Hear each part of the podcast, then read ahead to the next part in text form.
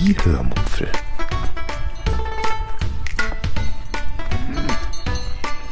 Aus dem Tagebuch einer Allgäuerin.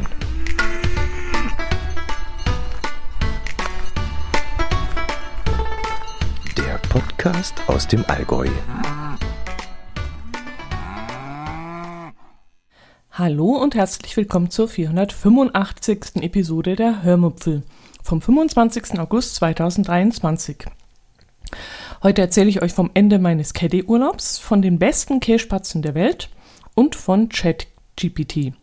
Und dann schaue ich, welche Themen in den letzten Wochen während der Urlaubszeit noch so liegen geblieben sind und was ich davon heute noch verarbeiten kann. Viel Spaß beim Hören. Ah, das geht schon gut los. Ich habe mir ein Glas Wein hier hingestellt und ein paar Cracker nebendran und beides habe ich jetzt schon zu mir genommen und jetzt ist die Ah, jetzt ist es Maul ver verklebt. Ganz schlimm, einmal mit Profis. Aber das ist ja ein Personal-Podcast, so ist das jetzt hier halt. Ähm, es ist auch ein bisschen Frustbewältigung, muss ich sagen, denn ich habe jetzt zwei furchtbare Tage hinter mir. Ähm, ja, darauf gehe ich nicht näher ein. Ich will die euch nicht auch noch runterziehen, reicht schon, wenn ich so schlecht drauf bin. Deswegen habe ich mich auch hingesetzt und gedacht, jetzt nehme ich die Folge heute mal auf, um mich ein bisschen aufzumuntern. Podcast hören war heute auch nicht so das Wahre. Es konnte mich auch nicht ablenken und vielleicht, ähm, ja, kann ich euch heute was erzählen, was äh, mich ein bisschen auch noch aufmuntert.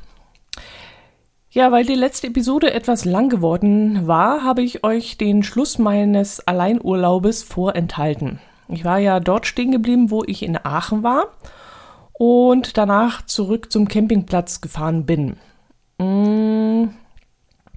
Ich hatte ja nur drei Nächte auf dem Naturcampingplatz Perlenaue gebucht, mit der Option, eventuell verlängern zu können, falls das Wetter gegen allen Voraussagungen doch noch schön werden sollte.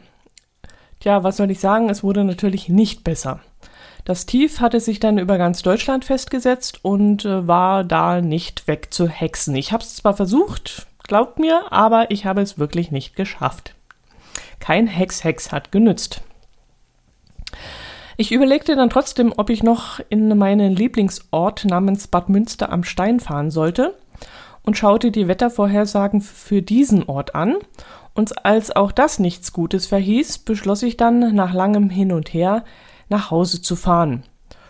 Ja, und somit war mein Alleinurlaub 2023 buchstäblich ins Wasser gefallen. Als ich dann bockmassig zu Hause angekommen und ausgepackt hatte, beschloss ich aus lauter Frust am nächsten Tag Kässpatzen zu machen. Denn was gibt es Besseres für die geschundene Seele als Kässpatzen? Ach, da muss ich euch noch eine Geschichte erzählen. Also vor meinem Urlaub wollte ich mal wieder etwas Zeit mit meinem Herz allerliebsten verbringen.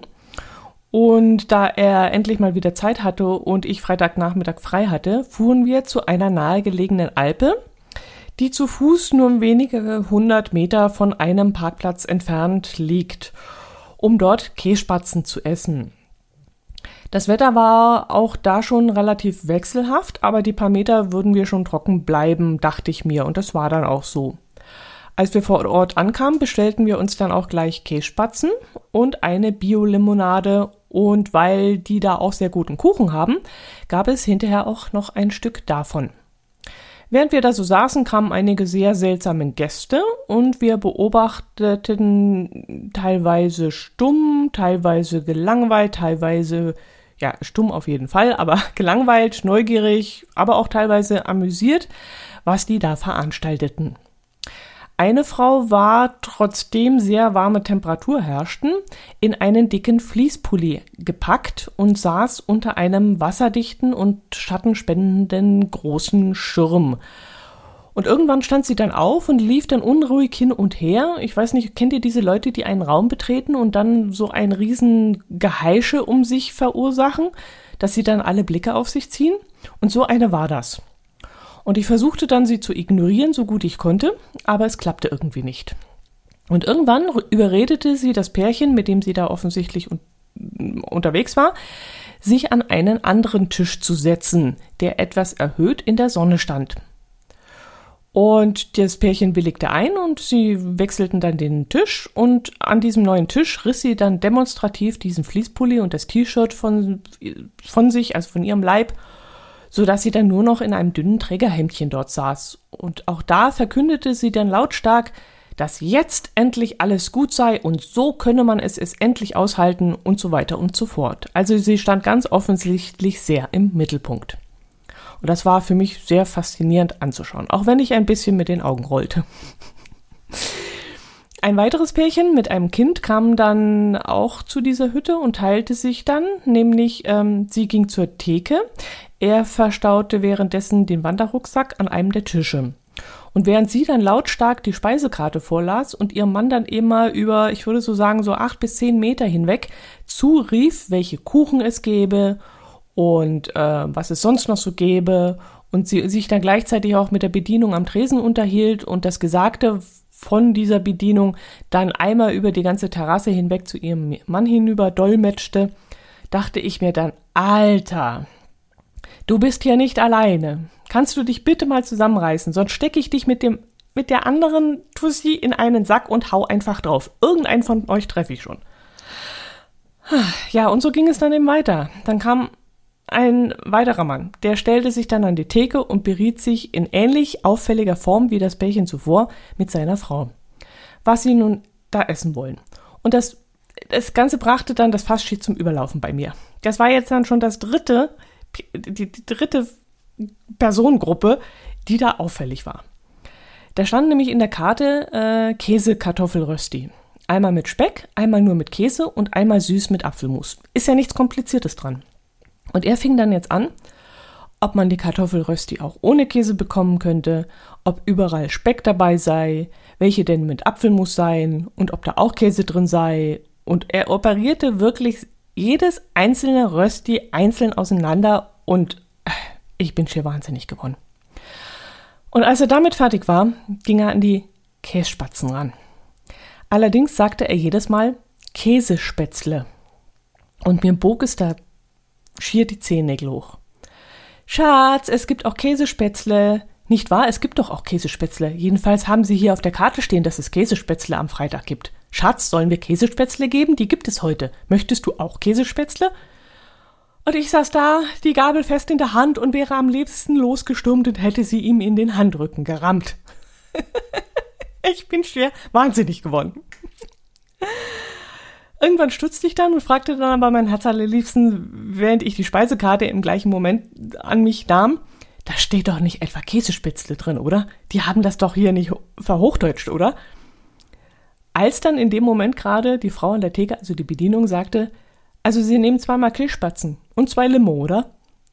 Und da war ich dann echt beruhigt und auch in der Speisekarte stand dann wirklich Kässpatzen drin. Und ich fragte mich dann, warum die Touristen nicht einfach das ablesen, was sie dort lesen und das auch so aussprechen.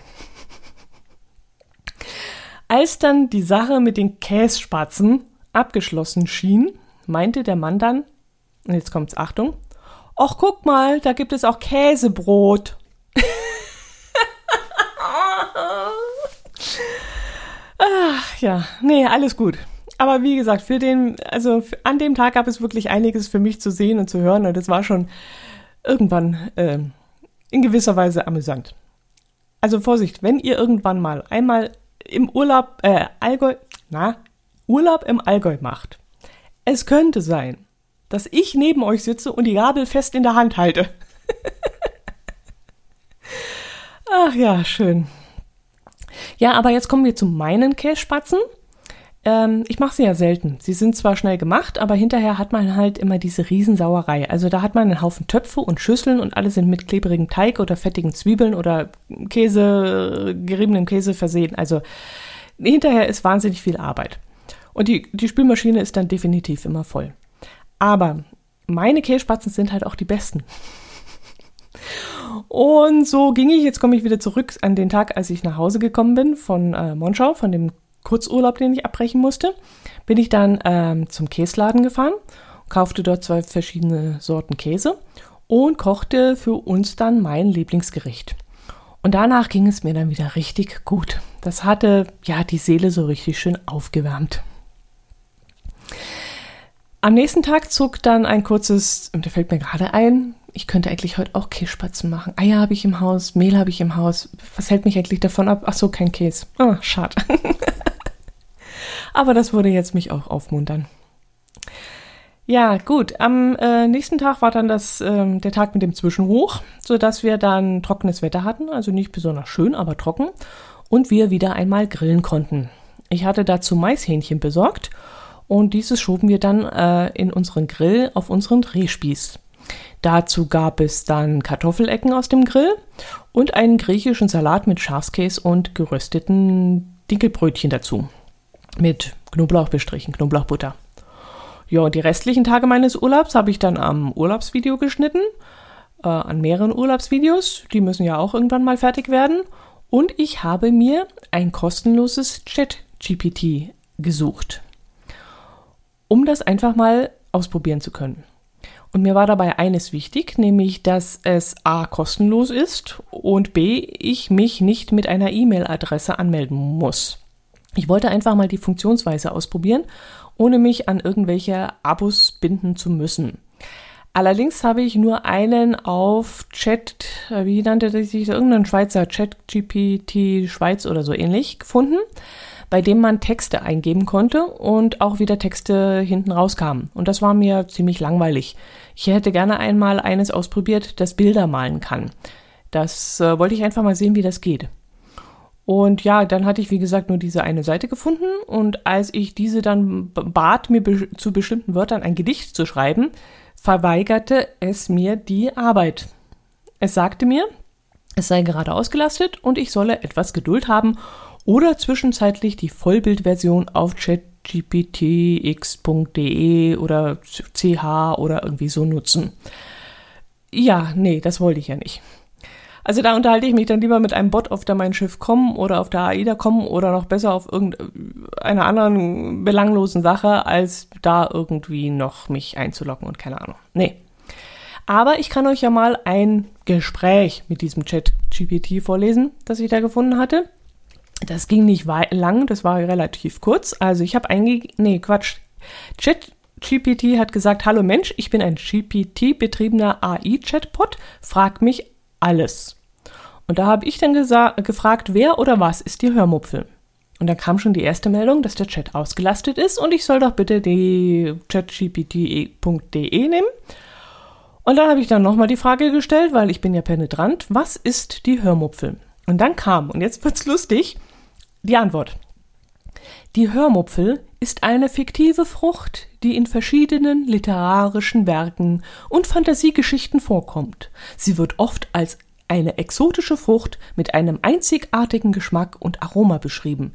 Leider gibt es die Hörmupfel in der realen Welt nicht. Es handelt sich also um eine Erfindung der Fantasie. der Hammer.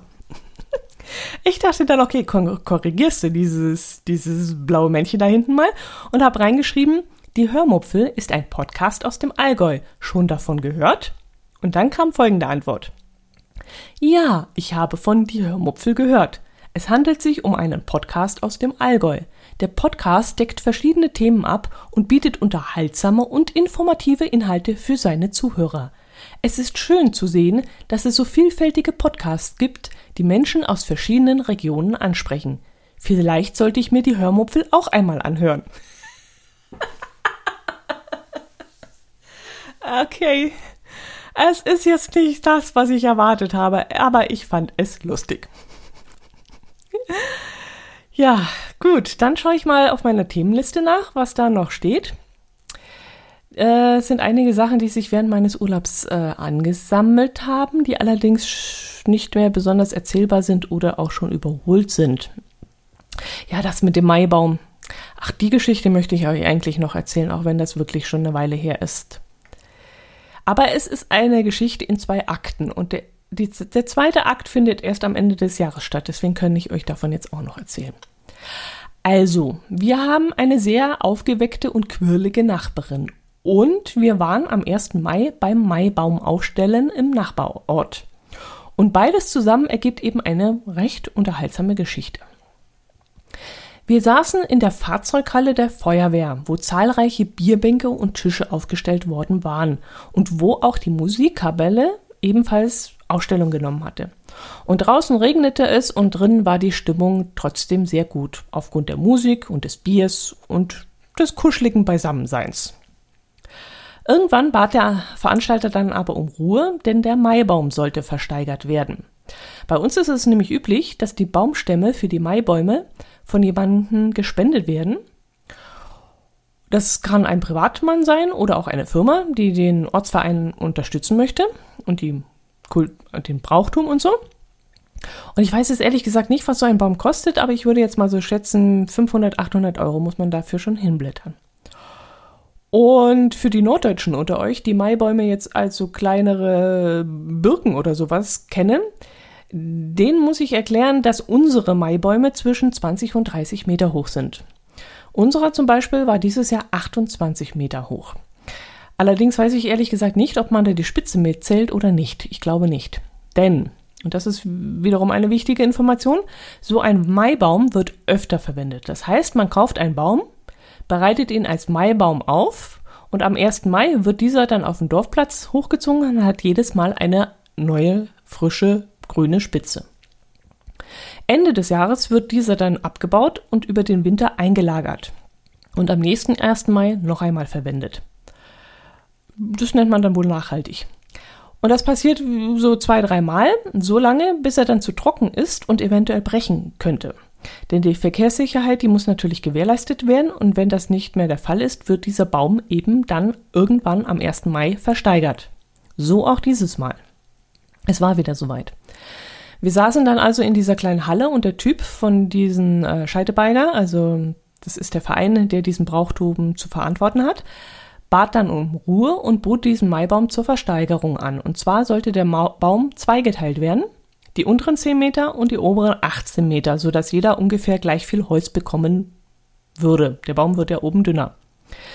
Der Erlös sollte dann einer Witwe, äh, der Witwe eines 32-jährigen Mannes zukommen, der mit einem, äh, die mit einem Kleinkind und einem noch ungeborenen Kind nach dessen Tod alleine dasteht. Ich weiß gar nicht, wie er gestorben ist, tut jetzt hier auch nicht zur Sache.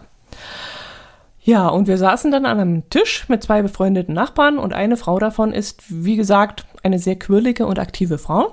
Ja, ich würde fast sagen, naja, hyperaktiv, das klingt so negativ. Also sie ist eine richtige Powerfrau. Für sie ist immer Action und sie macht immer drei Sachen auf einmal und also sehr bewundernswert. Ich, ich mag sie einfach.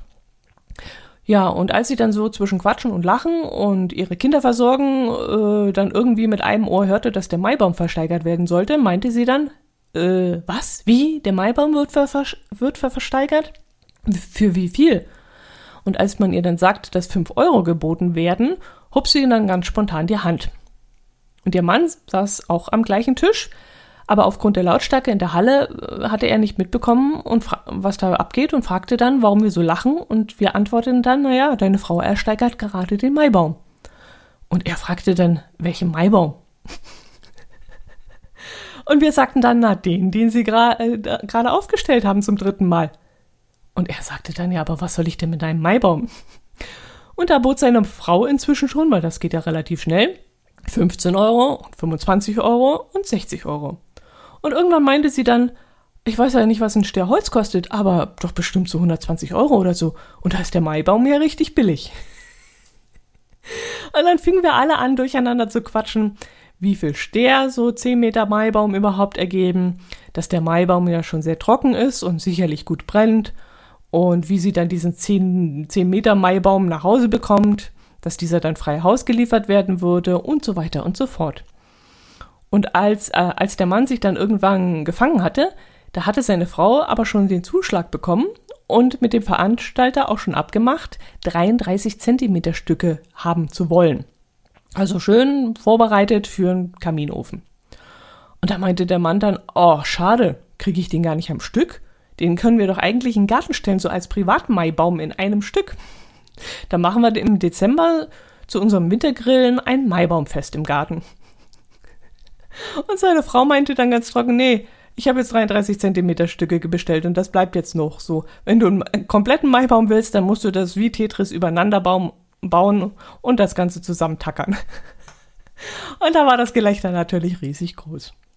Allerdings verstummte er dann, als wir dann nämlich behaupteten, was natürlich nicht stimmt, aber dass der Baum nun noch bis Herbst auf dem Dorfplatz stehen bleiben muss, also das stimmt noch, aber dass er bis dahin die Sorgfaltspflicht für diesen Baum hätte und man und er mal ganz schnell eine Haftpflichtversicherung äh, abschließen solle, um eben versichert zu sein, falls der Baum umfällt und ein, auf ein Auto fällt oder irgendjemanden beschädigt. und dann sah man so richtig in seinem Gesicht, wie es in seinem Kopf arbeitete. Und wir hatten wirklich unseren riesen Spaß an dieser Situation. Und ja, die Geschichte ist noch nicht zu Ende. Im Herbst wird das Ding dann umgelegt und wie gesagt in 33 Zentimeter lange Stücke gesägt und Freihaus zum Nachbarn geliefert. Und ich freue mich dann schon auf den Winter-Maibaum, auf das in Winter-Bei, na, Winter-Maibaum-Event, das dann da stattfindet. Und ich werde euch natürlich davon berichten. Gut, das war diese Geschichte. Ich hoffe, ihr konntet ein bisschen schmunzeln. Mm, ist noch Zeit für eine weitere Geschichte? Ja, kriegen wir noch hin. Dann erzähle ich euch noch kurz ähm, von äh, Kindermund tut Wahrheit kund. Genau. Das, oder soll ich von dem Buch erzählen? Nee, fange ich beim Buch an. Das ist auch ganz interessant. Das äh, habe ich schon, das lese ich schon seit einigen Wochen, weil ich ah, ja, bin da ein bisschen nachlässig, ich komme nicht mehr hinterher. Aber es ist auch schon älter und es liegt auch schon eine ganze Weile bei mir herum. Es lag erst bei meiner Mutter herum und dann bei mir herum. Also, wie gesagt. Ähm, es heißt, das Buch heißt Der Hundertjährige, der aus dem Fenster stieg und verschwand und spielt in Schweden. Es geht darum, dass Julius an seinem hundertsten Geburtstag beschließt, aus dem Altenheim zu flüchten und deshalb aus dem Fenster steigt und mit ein wenig gespartes Geld, ich weiß gar nicht mehr viel, 100 schwedische Kronen oder so, zum Busbahnhof läuft, um dort in einen beliebigen Bus zu steigen. Als er sich dort auf einer Bank niederlässt, um sich ein wenig auszuruhen, denn so ein Hundertjähriger ist ja auch nicht mehr so gut zu Fuß, bittet ihn ein Mann, ein fremder Mann, kurz auf seinen Koffer aufzupassen, damit dieser auf die Toilette gehen kann. Als aber plötzlich Julius Bus kommt, beschließt er einzusteigen und den Koffer einfach mitzunehmen. Weil was hat er denn schon zu verlieren? Ein Hundertjähriger, der aus dem, aus dem Altenheim äh, flieht, der kann auch einen Koffer klauen. Nichts ahnend, dass darin 50 Millionen schwedische Kronen, Kronen liegen, also ungefähr 4,26 Millionen Euro. Und dieses Buch erzählt dann also A, wie es mit Julius und den 50 Millionen Kronen weitergeht und B, wie der Lebensweg des 100-Jährigen von 1905 bis 2005 verlief. Und weil das Leben des 100-Jährigen recht naiven und einfältigen Mannes ziemlich spannend war, gibt es dann auch einiges davon zu erzählen. Also die Geschichte ist natürlich frei erfunden und auch die Erlebnisse, die er da hat, sind natürlich komplett frei erfunden. Zum Beispiel trifft er auf den spanischen Diktator Franco und auf den amerikanischen Präsident Truman und er trinkt mit dem einen Wein und mit dem anderen Tequila und all so ein Zeug. Also ist schon ziemlich Hanebüchen, aber es ist halt auch wahnsinnig unterhaltsam auf seine Art. Ich fand die Geschichte aus seiner Vergangenheit allerdings wesentlich unterhaltsamer und lustiger als die Geschichten aus der Gegenwart. Und das kann ich nicht ganz verstehen, weil im Grunde beides sehr fantasievoll war und auch sehr lustig geschrieben worden war. Und trotzdem fand ich das eine fantasievoll und das andere fand ich albern. Und das ergibt keinen Sinn und ich kann es mir ehrlich gesagt nicht erklären. Ich musste aber trotzdem sehr oft schmunzeln und grinsen und vielleicht auch an der einen oder anderen Stelle laut loskichern. Meiner Mutter hat das Buch komischerweise nicht gefallen, sie fand es durchweg albern. Ähm, ja, also wie gesagt, eine Empfehlung wert. Ich kann es, auch wenn ich es sehr langsam lese und immer wieder brauche, bis ich es wieder in die Hand nehme, aber das ist einfach Zeit, zeitintensiv, äh, also der Zeit geschuldet, die mir fehlt. Aber es ist wirklich, wenn man mal dabei ist, richtig interessant und lustig. Ja, komme ich jetzt noch zu Kindermund tut Wahrheit kommt. Komm, das haue ich jetzt auch noch mit hinten rein. Das, das einer geht noch. Ähm, ich saß irgendwann mal auf, einer, auf meiner Terrasse auf der Bank in der Sonne mit einer Tasse Kaffee in der Hand, als zwei Nachbarskinder an der Straße vorne vorbeikamen, also an unserem Grundstück, und mich von dort aus lautstark begrüßten. Das ist normal. Also wenn ich dort wie auf dem Präsentierteller auf unserer Terrasse sitze und Nachbarn vorbeilaufen, dann grüßen die natürlich immer sehr freundlich. Aber nie wird jemand aufdringlich oder fängt ein ungewolltes Gespräch an. sondern die respektieren wirklich alle die, meine Privatsphäre und gehen auch nicht aufs Grundstück rauf oder irgend sowas. Aber Kinder eben nicht. Die wissen das noch nicht.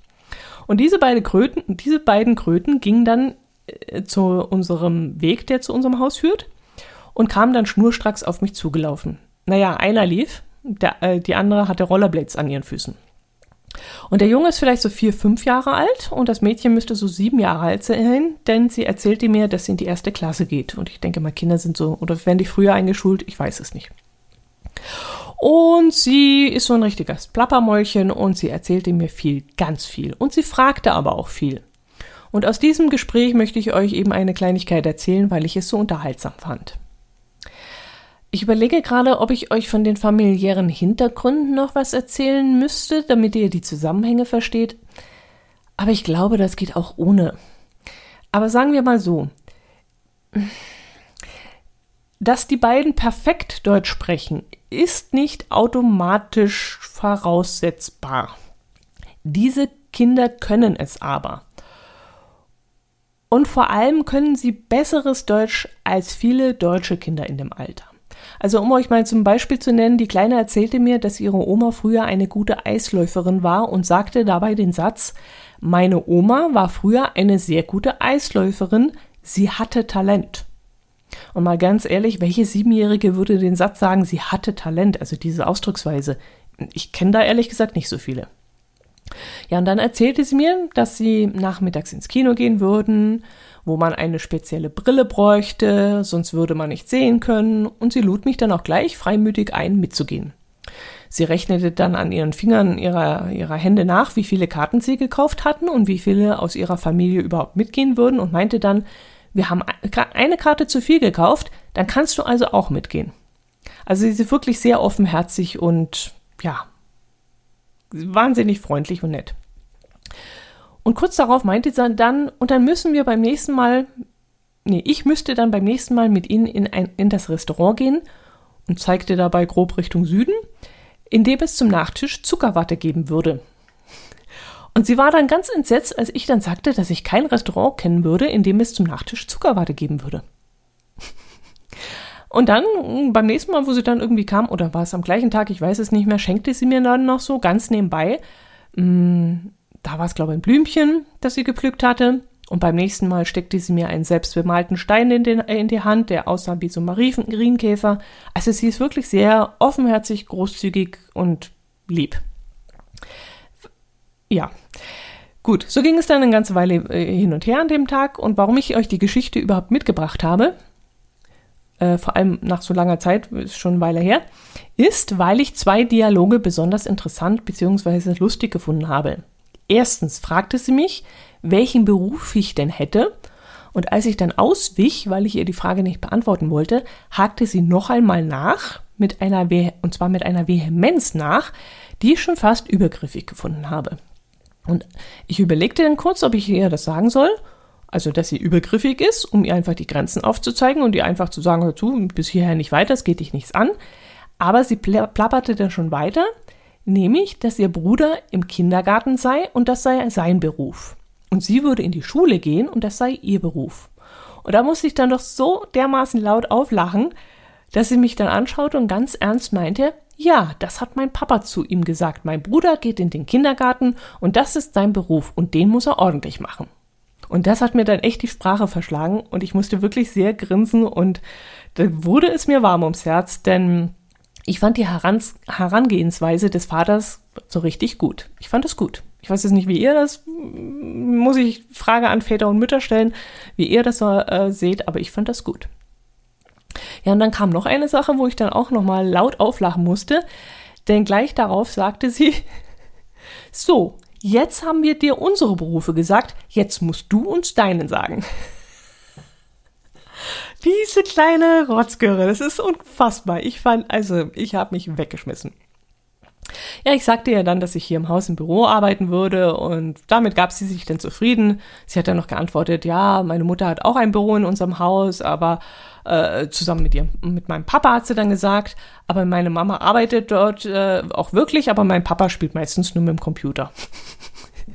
ja, das war jetzt zum Thema Kindermund tut Wahrheit kund. Genau. Ja, und der zweite Ausschnitt, den ich euch aus diesem vielleicht so einstündigen Gespräch oder so mitgebracht habe, handelte von Puppen und Kleiderfarben. Das fand ich dann auch sehr interessant. Also das Mädchen, das ganz klar diejenige war, die den Mund ständig offen hatte und auch teilweise ihren Bruder unterbrochen hat, wenn der etwas erzählen wollte.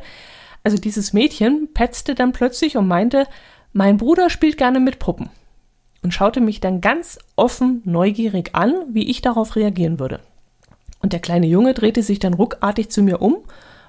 Er war richtig peinlich berührt und schaute dann erst zu seiner Schwester und dann schaute er ganz verschämt zu mir und dann senkte er den Kopf. Also es war eine absurde Situation. Und ich sagte dann zu seiner Schwester, ja, das ist ja in Ordnung, das darf er ja, das ist ja, das ist alles in Ordnung. Und sie meinte dann, aber er ist ein Junge, nur Mädchen spielen mit Puppen. Und da sagte ich, ich habe früher auch mit Autos gespielt. Jeder darf spielen mit dem, wozu er Lust hat. Und da setzte sie dann auch noch nach, aber er will auch Türkis tragen. Und das tragen auch nur Mädchen.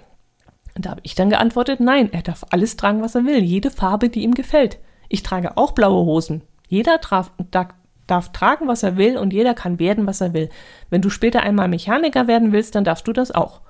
Ich habe dann bewusst Mechaniker und nicht Me Mechanikerin gesagt, denn gerade in diesem Moment fand ich das Gender noch dämlicher, als ich es sowieso schon finde. Aber das beeindruckte sie dann trotzdem nicht und sie schüttelte dann den Kopf und meinte, ja, Mechaniker, das ist, sei so gar nicht ihr, äh, gar nicht ein Beruf, den sie ergreifen möchte.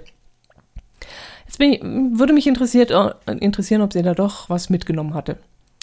Jedenfalls hatte ich ab dem Moment einen neuen Best Buddy, denn der Kleine war dann ab diesem Moment natürlich komplett in mich verliebt. Und grüßt seitdem noch lauter als vorher. Ja, trotzdem wundere ich mich ein bisschen im Nachhinein, dass dieses Mädchen, ähm, ja, dieses, dass sie da so dieses Mädchen tragen Türkis und Jung spielen nicht mit Puppen. Dass sie das in der heutigen Zeit noch so, dass das noch so eingefahren ist. Ich dachte wirklich, die Gesellschaft hätte sich dahingehend schon etwas geändert und äh, ich habe dann noch überlegt, ob das so eine nicht deutsche Sache ist, weil sie ja mm, aus ja, einem Immigrationshintergrund hat einen Migrationshintergrund. Aber ähm, ich glaube, das ist immer noch länderübergreifend und das wird auch noch eine ganze Weile so dauern, bis wir alle das im Kopf verändert haben. Ich weiß es nicht. Ja gut, ähm, das soll es von dem Thema. Ach, es gibt noch viel mehr, was ich euch von diesem Gespräch erzählen könnte, aber jetzt ist es doch ein bisschen länglich geworden und jetzt will ich euch erlösen. Deswegen sage ich, ähm, ich wünsche euch ein schönes Wochenende, wie immer wünsche euch eine schöne Woche. Hoffe, dass ich euch ein bisschen aufmuntern konnte, wenn ihr heute einen schlechten Tag gehabt habt, so wie ich. Mir geht es jetzt schon viel besser, dass ich euch diese lustigen Sachen erzählen konnte. Ich danke euch fürs Zuhören, freue mich über Kommentare. Es sind doch wieder ein paar gekommen, also die Bettelei hat doch ein bisschen was genützt. Ich wünsche euch was, macht es gut. Servus.